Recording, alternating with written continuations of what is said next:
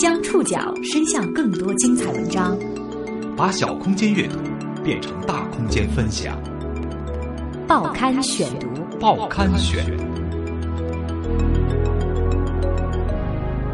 把小空间阅读变成大空间分享。欢迎各位收听今天的报刊选读，我是宋宇。今天为大家选读的文章综合了《东方早报》和澎湃新闻的专题报道，和大家一起来关注中国高龄农民工群体。五十岁以上的中国高龄农民工被年轻一代称为“打工爷爷”，他们是一个庞大的群体，共计四千六百八十五万。我今年是满六十一岁。当除夕夜的团圆饭越来越近，他们是否顺利买到了回家的车票？这一年，他们过得如何？拿到工资了吗？今天的报刊选读，我们将记录几位打工爷爷的春节回家之路。了解这一群体的苦与乐。报刊选读今天为您讲述打工爷爷回家路。一月二十七号这天，六十一岁的张先进终于决定回家了。前一天下午，他的妻子和女儿打来电话，叮嘱他无论如何也要回家。当女儿听到已经六十一岁的父亲为了讨薪被冻伤入院，在电话里当场哭了出来。那通电话让张先进沉默了许久，他一脸愁苦，眼窝深陷，脸上是层层叠叠的褶皱。不到一米七高的他，习惯性的佝偻着腰，两鬓斑白的头发在寒风中上下乱窜。张先进是中国四千六百八十五万名高龄农民工其中之一。过去的二十年，他在工地上开搅拌机，做小工。打工半径基本上在江苏、上海一带。二零一五年，他第一次去了山东。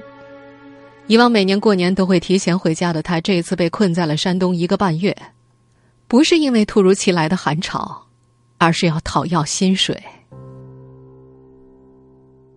二零一五年七月初，他从江苏宿迁的家里来到了山东省临沂市罗庄区的这片工地上做小工卖力气。年轻的时候。他在上海浦东待了将近十年，同样是在建筑工地上。那时候他的梦想是到了六十岁就和老伴儿在家里种种菜，不再出来了。但他没能如愿。妻子腿不好，治疗花了三四万；小儿子大学毕业了，准备结婚。张先进在宿迁市区为儿子办了一套婚房，首付花了十几万。这一切让他不得不趁着还能动的时候出来再挣一点钱。这次打工，他选择了山东，因为离家近。此前在上海坐车回家要一天，而在山东，只需要四五个小时，这让他有一种我随时可以回家的感觉。刚到工地的时候，他和包工头讲好，工资是一天一百三十块，但是建筑公司嫌张先进年纪太大，工资被压到了一百一十块一天。不过，张先进每天拼命干活，被工友们看在眼里。他们集体为张先进说情，工资涨到了一百二十块一天。他坦然接受了这个价格。他说：“以前出来干活的时候，每个月可以挣五千多，但现在没力气了，一个月能有三千多也能够接受。”从前在外打工的时候，张先进甩开膀子干活，从来不想太多。而现在，他要担心欠薪，要担心生病，还要担心家里的妻子和儿女。时常一天工作下来，他感觉两个肩膀疼。有时候干得太拼了，腰快要断了，睡一晚上都缓不过来。工作了三个多月，张先进只拿到了几百块的生活费。工地于二零一五年十二月停工，从那以后，张先进一直住在工地上讨薪。他被拖欠一万两千五百二十五元的工钱。甲方说三层封顶付了钱，结果到四层封顶，跟现在还没有付钱。工地上的宿舍是薄薄的彩钢瓦片搭起来的工棚，四处漏风，十几个宿迁老乡就住在这儿。上了岁数的高龄农民工们只能够靠喝酒与烧柴火抵抗寒冷。前些天寒潮来的时候，临沂的最低温度达到了零下十六度，张先进和工友们只能够从外面抱来枝条与树叶，在屋子里点燃取暖。呛人的烟火在屋子里弥漫。他不得不屏住呼吸，尽快入睡。如果树叶燃烧的热气散发完之后，会冻到骨头都疼。张先进没想到，总计一万两千多元的工钱被拖欠了这么久。甲方说三层封顶付了钱，结果到四层封顶，跟现在还没有付钱。在倾诉中，他一直把这些钱称为苦钱。他想不明白，为什么农民工拿不到工钱。报刊选读继续播出《打工爷爷回家路》。早都停工了，也没有吃了。讨薪那些天，张先进每天吃的是豆腐炒白菜与咸菜，这样的菜还是大家凑钱买的。我们天天都在买这个煎饼，烧这个米茶，米茶就吃不上了。马上有一次，张先进上街买菜，已经半个多月没吃过肉的他问老板肉多少钱一斤。这个三块，三块。当听到最便宜的肉末也要三块钱一斤的时候，张先进慌忙将拿起的肉放下。欠薪，令他每天心急如焚。那段时间，张先进有些绝望，他想不明白为什么农民工拿不到工钱。催到哪上访，现在是没有用，跟踢皮球一样，打到这帮，退到那帮。一月二十二号那天，张先进他们与开发商的谈判没有成功，说好发放的工钱再次往后拖欠。带张先进一起来打工的工头急了，往工地的塔吊上冲去，爬到了相当于楼房四层的位置。张先进和另外一个工友也一起往塔吊上爬。他只记得那天的塔吊很冰冷，心里也是冰冷的。十二月二十二号，正是寒潮到来的时候。那天下午，临沂下起了雪，三个人几乎都被冻僵了。僵持了将近两个小时。塔吊上的三个人被接了下来，张先进当即被送往医院。找老板要钱要不到，跑去下雪的时候跑去爬塔吊，拿命拼了，到现在才给五千块钱，还有七千多块钱没有给我。被冻伤的第二天，张先进拿到了五千块，剩下的七千多块，他觉得没有希望拿到了。家里吧都是没有钱了，可知道又怎么办呢？死就死吧，没苦到钱呢。没有钱了，我回家干什么啊？一家都指望我苦尽了钱呢。只拿了不到一半的工钱回家，让张先进失望，也不知所措。他要为儿子结婚筹备聘礼，他只能一遍一遍的催包工头给钱，并且努力借钱。拿到钱的第二天，张先进破例坐了公交车去一家农村信用社存钱。以往两三公里的路，他都是走着来回的。他把钱打给妻子，为儿子结婚做准备。一月二十七号早上五点，张先进决定回家了。醒来之后，他把行李打包装进了一个蛇皮口袋，行李。只有一床棉被和一个被磨得几乎能够看到线路的电热毯。他脱下了平时穿的黄色大衣，那是工友看他衣服太寒酸送给他的，换上了他逛街时花五十九块钱买来的羽绒服。羽绒服外面，他还穿着一件西服，西服已经破旧不堪了，领口的地方线都散开，线头在外面飘散着。但无论如何，他要回家过年了。从讨薪工地出发，辗转了四次车，耗时七个小时。张先进终于回到了家里，看到家中被妻子收拾得整整齐齐的小院儿，他终于露出了久违的笑容。张先进说：“以后再外出打工，一定要找一个正规的工程。这次山东的事情让他们后怕，他决定这次离开山东之后，再也不会回去了。”哎，遇到这老板呐，太狠了。哎呀，这下年没有法出去了，在家里干一点算了。干肉，嗯。谢国万，重庆开县竹溪镇团凤村三百多名高龄农民工的一员。刚刚过去的二零一五年是他外出打工的第二十五个年头。因为年纪大了，进不了厂，他主要在建筑工地打杂工，按日计薪。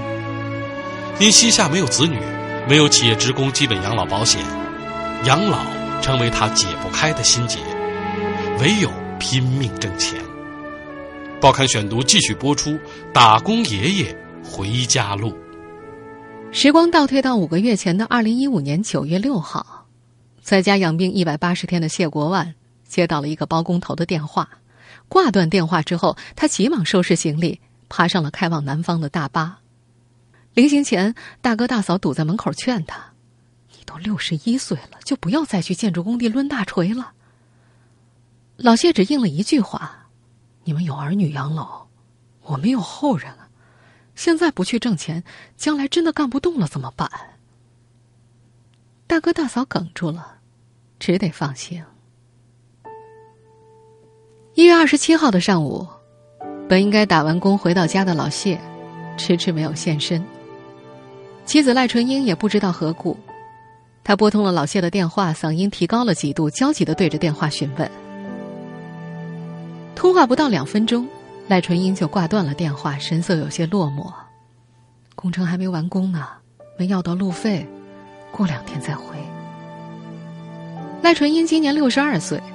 老谢前两天往家里打电话，告诉他会在一月二十六号从东莞搭老乡的私家车回家，二十七号就能到家了。电话里老谢有点兴奋，因为可以省下六百八十五块的车费。不过，后来因为包工头需要其帮忙做工，他便放弃了搭便车回家的主意。一月二十九号，老谢终于回到了家里，从广东东莞大朗镇出发。到重庆开县竹溪镇团凤村，他坐了将近二十四小时的大巴。老谢个子不高，精瘦精瘦的，身板挺得笔直，走起路来步子又大又稳。自夸身体健康的他，二零一五年上半年饱受湿疹的折磨。本来每年正月就会外出打工的他，在二零一五年上半年不得已留在了家里。为了治疗湿疹，他累计花了两万多块。在家几个月没有任何收入，只能够吃老本儿，他变得沉默寡言。妻子赖纯英也说，那时候每天干完农活，老谢都会拿出手机和原来的包工头打电话，问有没有活干。没联系好工作的那段时间，老谢一天到晚难得说上几句。去年九月湿疹好了些之后，老谢接到了包工头有活干的电话，当天就爬上了去东莞的大巴。二零一六年一月二十九号，重新回到家里，老谢从包里翻出了一个薄薄的软抄本，这是他的记工本。他一边翻看，一边回忆过去一年的打工历程。我今年是满六十一岁，我今年九月八号开始上的班。二零一五年九月六号离家，九月七号到达东莞大朗镇的建筑工地，九月八号一早他就到工地上工了。记工本显示，老谢总共离家的一百四十五天里，其中有一百三十五点五天在工地上干活。建筑工地上是按日计薪，每天工钱一百三十块。这一年，老谢挣到了一万七千六百一十五块。对，一万七千，一万七千六百多块钱。从一九九零年开始，谢万国已经外出打工二十五年了。老谢说，打工的第一年，每天十五块工钱。有活儿的时候，包工头包吃住；没活儿的时候，就要自掏伙食费，每天九块钱。最近几年情况好多了，现在无论有没有事儿做，只要在工地上，包工头都包吃住，不用交生活费不说，伙食也比以前好很多。一日三餐，早餐一般是稀饭加花生米，午餐和晚餐两素一荤，住宿条件也好了很多。老谢所在的工地，民工住在工地的活动板房里。五六个人住一间，有热水器，每天下工回去都能够洗上热水澡。他说，去年做的那个工地板房里还有空调呢。不过老谢也说，像他这么大岁数的人，工地上已经很少见了，还能在工地上谋到一份工作。一方面是因为自己跟着包工头干了很多年，有同乡的情分，包工头不忍拒绝；另一方面是因为自己身体不错，人勤快。不然，就算关系再好，包工头也是不会要的。说起工地生活，老谢眉飞色舞，但他却不敢去想年纪再大一些不能打工的生活。从二零一四年开始，老伴赖纯英开始享受五保户的补助。二零一五年开始，老谢也能够领五保户补助了。五保户每人每月四百五十块，老谢一家有九百块补助。打工多年，家里也有几万元的积蓄，但提起未来，老谢心里还是没有底。基本生活不是他担心的问题，他最怕的就是生病。一旦生病，不能再外出打工，多年的积蓄很可能会花光。去年的湿疹，随便治一下就花了两万，现在还觉得痒。他觉得这不是大病，不想再花大钱治了，就自己买了些药涂。没有子嗣养老，成了老谢打不开的心结。他说：“要是有子女，肯定不会再出去打工了。”他说自己现在挣的每一分钱，都是对自己以及妻子未来的保障。今年过完年之后还打算再去吗？看我身体怎么样，身体棒了就可以出去。嗯。那您这两年身体怎么样？现在身体还是可以。还可以，打算再干多少年？打算那个都不知道，身体棒几年子嘛。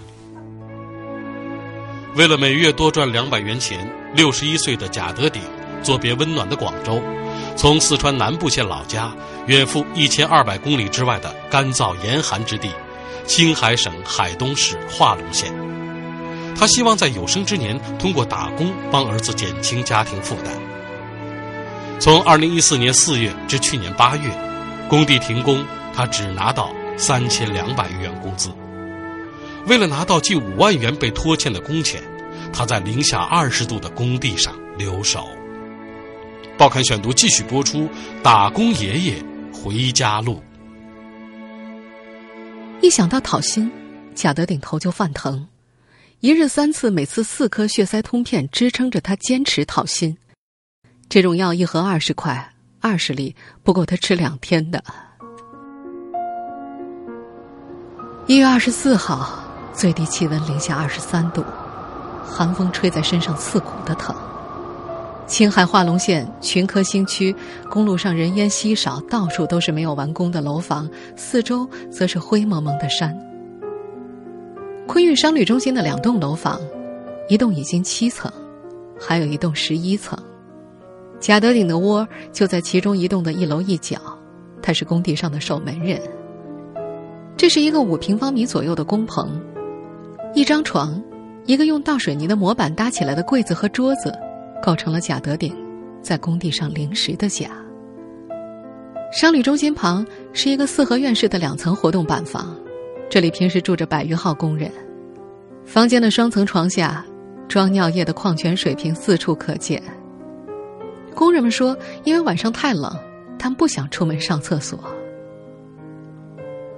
一月二十五号早晨八点多钟，工人们陆续醒了过来。贾德鼎工棚门口的红色水桶里。一桶水已经变成了大冰坨坨，这桶水是贾德鼎从附近老乡家里讨来的，每天要用的时候，他就把冰烤融化了。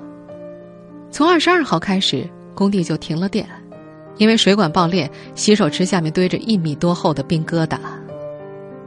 他舍不得去买方便面，因为吃不饱，还贵，更舍不得去吃十二块钱一碗的牛肉拉面，上面只飘着几片牛肉，太贵了。他用一个塑料桶，在工地做了一坛泡菜，用自己的电饭煲煮上一碗挂面或者是稀饭来打发一日三餐。断水断电之后，他只能够生火做饭。把我们混到现在都没给我们拿钱，就说一天拖一天，路费钱都没拿到，生活费都拿不到。院子里大白天也燃着火堆，十来个还没有离开的农民工围坐着烤火。他们不时将工地上废旧的木板丢进火堆里，大火将地上的冰烤融化了，水流到几米外的洼地上。不过过一会儿又结上了。自从工地停水停电之后，大部分留守工人开始走散，有的投亲靠友，有的每天花二十块在西宁的小旅社租上一个铺位，继续等待着发工钱的消息。那天的晚饭是一顿烤馒头。留守工人们用电焊或者木棒插着两块钱三个的馒头在火上烤着，有的直接将馒头丢在火堆旁边，等到馒头烤热之后，拍掉上面的灰，将馒头一片一片塞进嘴里。洗澡对于贾德鼎来说是个奢望，附近的澡堂子洗一次八块钱，他已经两个月没有洗澡了。他更害怕的是因为洗澡而感冒。几个月前，他因为感冒花了几百块钱。围坐着火堆，大家有一句没一句的聊着。一个工人望着火堆，突然冒出了一句：“为什么我们把城市建起来，却不给我们钱呢？”贾德鼎的眼睛里泛着泪光，不知道是不是被烟熏到了。当工地停电停水后，贾德鼎仍在坚守，揣着工钱返乡成了他想的最多的一件事。贾德鼎说。在外做小生意打工近三十年，第一次遭遇如此严重的欠薪。报刊选读继续播出《打工爷爷回家路》。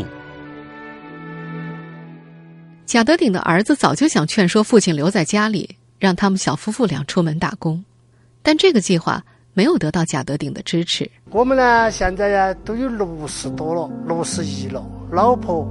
在家里带孙子，都叫我们不出来。我们呢是出来想挣两个钱呢，帮儿子啊减减少一点负担呢。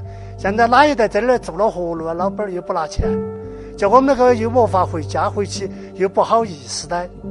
又那别个又问起在外头打两年工啊，钱都没拿一分儿回来，这个啷么办？这个话啷个交代？同样在外打工的儿子贾令说：“吃苦都没什么。”只要能够及时付薪水，就能够改变生活。但是经常遭遇欠薪，让他们无可奈何。贾德鼎每个月工资三千块，从二零一四年四月到这个工地期间，只拿过一千多块的生活费，有近五万块工钱没能拿到。他们工地上有两百多个工人，欠薪近六百万。二零一五年九月十八号，经过政府部门协调，农民工们拿到了一部分工资。贾德鼎分到了两千块钱，一部分人选择离开，贾德鼎决定等下去，因为政府承诺农民工二零一五年十二月三十一号能够拿到工资。在等待的过程当中，贾德鼎从工友口中得知，他们打工的这个工地没有办施工手续，但是从来没有人让他们停工。在青海西宁城南新区打工的儿子。去年十二月十五号已经回老家了，临走前给父亲留了五百块。贾德鼎用这五百块熬了一个多月。他说：“就这几百块钱根本都不够吃药的。”贾德鼎患这个病已经有两三年了，他看过医生，医生告诉他是脑血栓，让他不要生气激动。他并没有复查，只感觉吃了这种药之后病情缓解了不少。他说：“药能一直吃到现在是因为运气好。”几个月前，有医疗机构到工地附近义诊，他反复登记，来回领了几次，一共领了三十多盒。说到这儿的时候，他脸上露出一些得意的表情，但是很快又有点不好意思的说：“我我看见别人领的比我还多，成箱的领。”他还少见的运用了肢体动作，用双手做出了个抱的姿势。青海化隆县劳动监察大队大队长宁海玲说。农民工欠薪的情况啊，全国都比较普遍。贾德鼎所在的项目由青海昆玉实业投资集团开发，陕西兴隆宏远青海分公司承建。劳动部门已经将此案移交给法院，谁知道竟然被陕西兴隆宏远青海分公司以处罚主体不服反告上法院。按照规定，施工项目必须在劳动部门交纳一定比例的农民工工资保证金，但是这个规定。在青海化隆县还没有全面推行。一月二十六号的时候，班组长田小林给留守的工人们带来一个好消息：当天下午，政府将给农民工发放五十万元，只等开发商签字。贾德鼎向家人转告了这一消息，这次有希望了。家人也希望他再等等，拿到工钱再回家。不过，贾德鼎说话的时候，高兴中也透露着不安。一月二十七号传来的消息再次让他失望，开发商并没有出现签字。六十一岁的他决定跟大家一起返回西宁。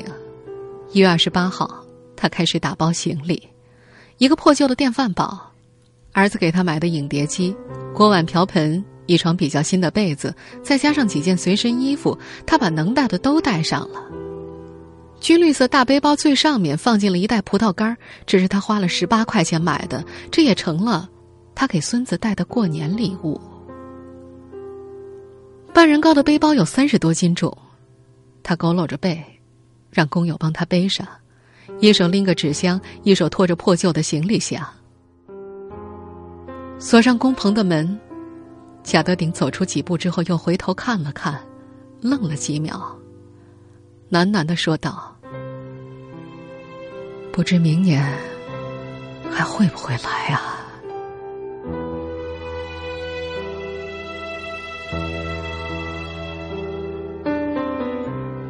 听众朋友，以上您收听的是《报刊选读》，打工爷爷的回家路。我是宋宇，感谢各位的收听。今天节目内容综合了《东方早报》和澎湃新闻的专题报道。收听节目复播，您可以关注《报刊选读》的公众微信号，我们的微信号码是“报刊选读”拼音全拼，或者登录在南京 APP 和喜马拉雅 FM。我们下次节目时间再见。